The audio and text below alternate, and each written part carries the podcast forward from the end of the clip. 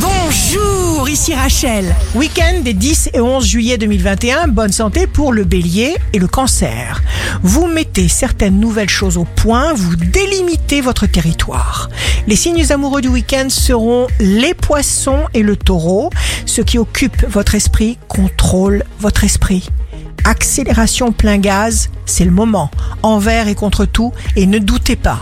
Les signes forts du week-end seront la balance et la vierge. Chaque action compte. Vous êtes incroyablement efficace sur tous les plans. Ici Rachel, rendez-vous demain dès 6h dans Scoop Matin sur Radio Scoop pour notre horoscope.